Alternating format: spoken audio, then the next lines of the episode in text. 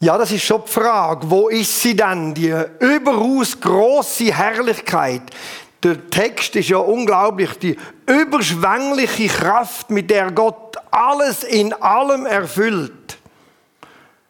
Und hat er wirklich alle Kräfte, Mächte, Gewalt und Herrschaften unter seine Herrschaft gebracht? Du hast es gesagt, Sandra, Krankheit, Tod, Hurricanes, politische Schreck Schreckensherrschaften, all das ist bei uns noch eine Realität. Das sehen wir. Und wenn ich dann manchmal meinen Alltag anschaue und dann lese von dieser überschwänglichen Kraft, die in Christus wirkt und alles in erfüllt, ich weiß nicht, wie es euch geht, mir geht es ein bisschen so, das ist mein Alltag ein bisschen banal. Das ist ein bisschen gar gewöhnlich und ganz banal. Und dann denkt man, ja, Paulus, du hast irgendein Flash gehabt, wo du das geschrieben hast. Bist irgend auf einem religiösen Hai oben und fernab von meiner Welt. Ist er aber nicht. Der Paulus hat nicht Bodenhaftung verloren, als er das geschrieben hat. Der hat der war auf einem ziemlich harten Boden der Realität. Er war im Gefängnis, als er den Brief geschrieben hat. Und die Gemeinde, die er ihr geschrieben hat, war ein kleiner Haufen, zumindest im römischen Reich, da war auch nicht viel rum. Und dann bettet er. Er bettet, dass die Gemeinde die Herrlichkeit erkennt und sieht.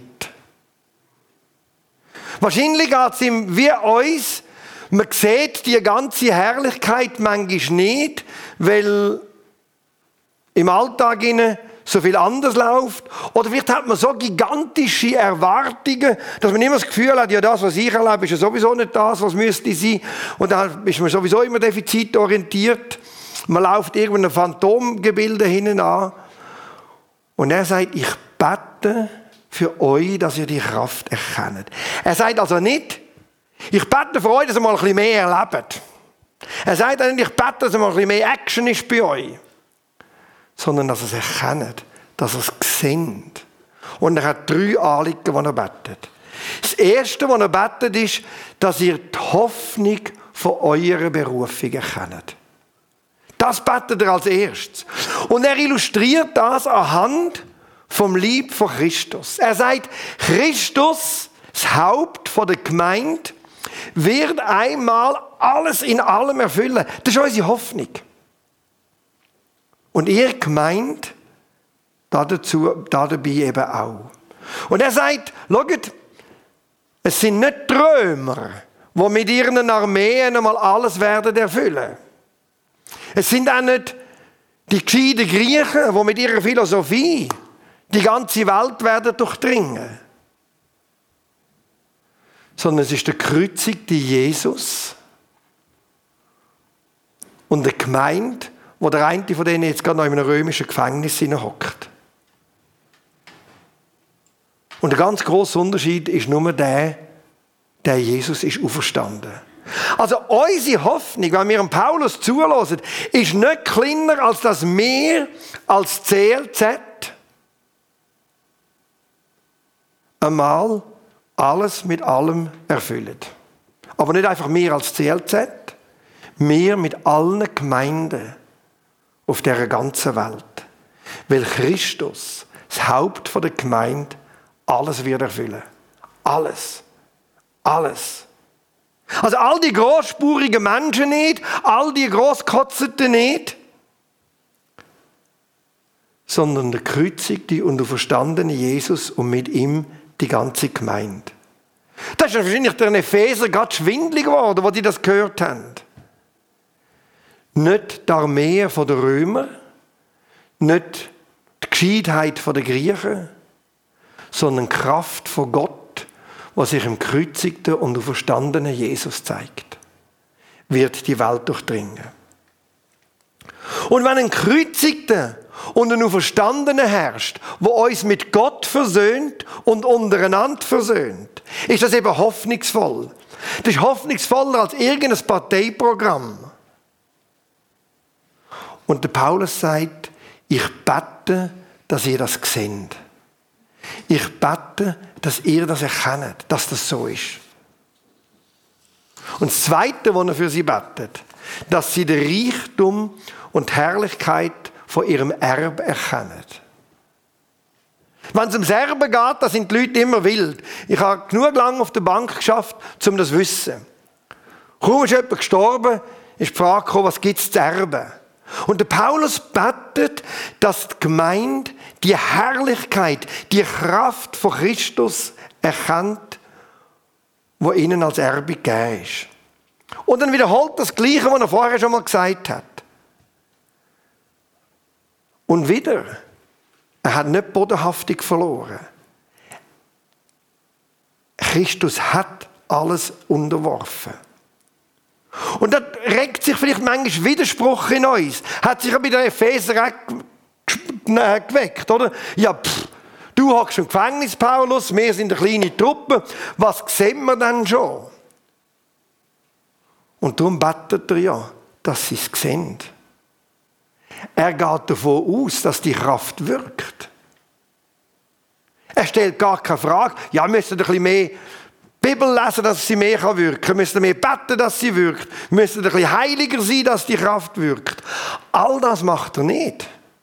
Er sagt, sie wirkt. Aber ich bete, dass ihr es seht. Das ist sein Ansatz. Er betet nicht für mehr Heilige, er betet nicht für mehr Wunder, sondern für geöffnete Augen. Und dann kommt er zum dritten, wo er dafür betet. Und dort wiederholt sich das Ganze nochmal. Müssen mal das in einer etwas komplizierteren Bibelübersetzung lesen. Es überschlägt sich schier, dass sie die Macht von Christus erkennen, wo an ihnen wirkt. Er betet nicht, dass Christus an ihnen endlich einmal auch wirken sondern dass sie es erkennen, was er schon wirkt. Ist ein riesen Unterschied. Dass sie es sehen, wie überragend groß die Macht ist. Aber was wirkt dann der Gott an diesen Epheser und an uns, während der Paulus im Gefängnis schmoret? Was möchte er dann, dass sie sehen? Oder ich schaue dann mein Leben an und denke, ja, pff, bei mir würde Paulus vielleicht beten, dass mal endlich etwas passiert. Es gibt ja nicht viel zu sehen.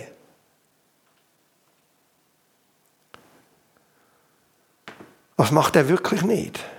Und er geht ja auch nicht davon aus, dass du oder ich mehr erleben müssen. Sondern er sagt, die Fülle wirkt in uns, in der Gemeinde. Das kann man nur zusammen sehen. Und wahrscheinlich können wir es eben auch nicht einmal als CLZ allein sehen. Er sagt ja, der Lieb, der Christus durchdringt die ganze Welt Müssen wir mal heranschauen, was wirkt Gott in all diesen Kirchen von Burgdorf, von der Schweiz, darüber aus über die Schweiz. Das ist viel. Das ist nicht nichts. Das ist eine unglaubliche Kraft von der Versöhnung und von der Erneuerung. Ja, schauen wir doch mal her. Nur schon bei uns, was da ist, was er wirkt. Wir sitzen heute Morgen da zusammen. Jung und alt. Das ist schon viel. Das ist schon viel. Wir gehen nicht einfach trennte Wege und sagen, die blöden Jungen oder die verstaubten Alten. Wir hocken zusammen und beten den gleichen Gott an. Wir hocken da, Emmentaler und weniger Emmentaler. Es dürften noch ein paar Migranten mehr sein bei uns. Das ist schon viel. Wir gehen nicht einfach trennte Wege. Heute Morgen, im ersten Gottesdienst, während wir da Gottesdienst gefeiert haben, haben im oberen Stock ein Haufen Leute ihre Zeit hergegeben und haben mit den Kindern geschaffen, damit die auch etwas von dieser Liebe und Freude von Gott können erleben können. Wir brauchen das paar, die mithelfen, aber da hat schon ein Herr gehabt, die geholfen haben. Die haben einfach gedacht, ja, Sonntagmorgen würde ich lieber ein bisschen rumchillen. und vielleicht ein bisschen rumbrunchen daheim oder weiß nicht was. Sondern ich gesagt, okay, ich investiere mich in die Kinder.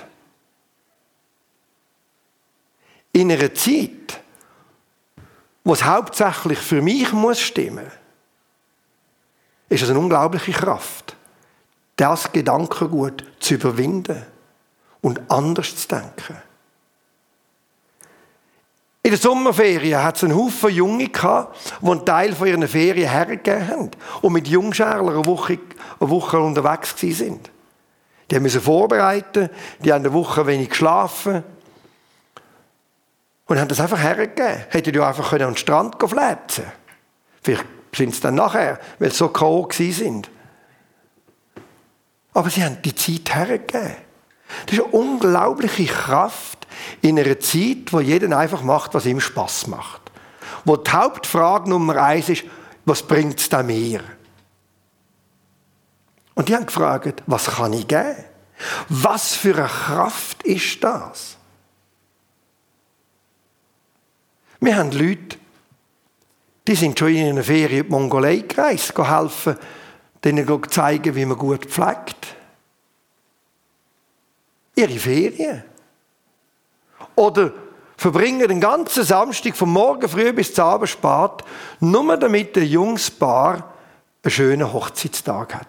Machen ab und alles rundum. Das ist eine unglaubliche Kraft, wo Christus wirkt. Andere werden frei von langjähriger Sucht und fangen da Verantwortung übernehmen für die, wo immer noch suchtkrank sind. Was ist das nicht für eine unglaubliche Kraft? Wieder andere haben Kraft, Verlust, Krankheit und Schmerz auszuhalten und nicht zu resignieren. Es braucht unglaublich Kraft, etwas so zu ertragen. Andere besuchen Menschen, kochen für sie, laden sie ein, lassen sie bei sich wohnen. Andere Menschen lernen mit ihren Depressionen umgehen. Und wieder andere werden davon geheilt. All das ist Kraft von Gott, wo wirkt. Unter uns. Nicht in mir. Nicht in dir. Und im Lieb von Christus. Das ist eine derartige Kraft. Und das muss man sehen. Das sieht man nicht automatisch. Das sieht man nicht automatisch. Es ist nicht so augenfällig manchmal. Darum betet der Paulus dafür. Er betet, dass sie sehen, hey, Gott hat uns mit sich selber versöhnt. Was für eine Kraft ist denn das? Alles Geld von der Welt, keine Armee von der Welt und keine technische Errungenschaft hat die Kraft, die Macht, um das zu bewirken, was Gott uns als Erb geschenkt hat. Und der Paulus betet da, zmitzt im Gefängnis. Dann, wenn wir eigentlich mehr würden beten, dass er rauskommt, betet er, dass wir sehen, was Gott wirkt. Natürlich wird er auch beten, dass es rauskommt, das denke ich auch. Und warum? Warum ist er so sicher, dass die Kraft wirkt? Weil Christus von den Toten auferstanden ist. Weil die gleiche Kraft, wo Jesus von den Toten auferweckt hat, in uns wirkt. Drum ist er ganz sicher und betet für das. Vielleicht ist es das, was Gott wirkt, die Kraft. Es ist halt immer eine Antikraft von Gott. Es ist ja, das wissen wir seit der Offenbarung, es ist die Kraft von einem geschlachteten Lamm. Vielleicht ist es nicht ganz das, was wir uns vorstellen. Oder manchmal hoffen. Aber es ist das, was die Welt verändert. Was alles wird durchdringen. Der Paulus, er überrascht uns in dem Abschnitt. Wie gesagt, er betet nicht, dass mal ein bisschen mehr Kraft in die Gemeinde hineinkommt, weil die sind ein bisschen lascher Haufen. Er betet, dass sie sehen, den Reichtum von ihrem Erbe. Dass sie können erkennen wie mächtig Gott ist. Er ist nicht defizitorientiert. Wisst ihr, Defizit haben wir immer genug. Wenn wir etwas im Überfluss haben, dann ist es Defizit. Es braucht immer mehr Heilige, es braucht immer mehr Menschen, die Gott findet. Es braucht immer mehr dieses Sal, Eis und jenes. Es kann immer mehr sein. Aber zu sehen, was Gott tut, das braucht scharfe Augen. Und wenn man manchmal nicht gut sieht, braucht man halt wie ich bei den Brüllen eine neue Einstellung, eine bessere, schärfere Korrektur. Habe ich auch gebraucht, weil ich nicht mehr so gut lesen konnte. Jetzt habe ich es wieder schärfer eingestellt und jetzt kann ich es auch wieder lesen. Und das brauchen wir auch. Und für das betet er. Und am Schluss werden wir Gott zujubeln. Wir werden nicht sagen, wow, wie cool sind wir. Ich glaube, wer das macht, hat nicht erkannt, wie Gott wirkt. Weil es ist ja Gott, der wirkt. Es macht ja ganz bescheiden. Aber es macht unglaublich dankbar. Wir werden ihm zujubeln.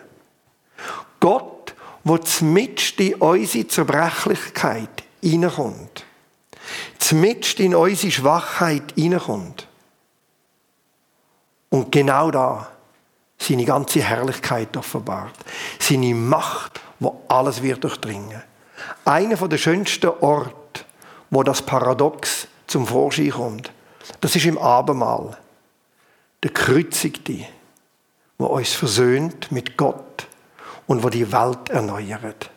Amen.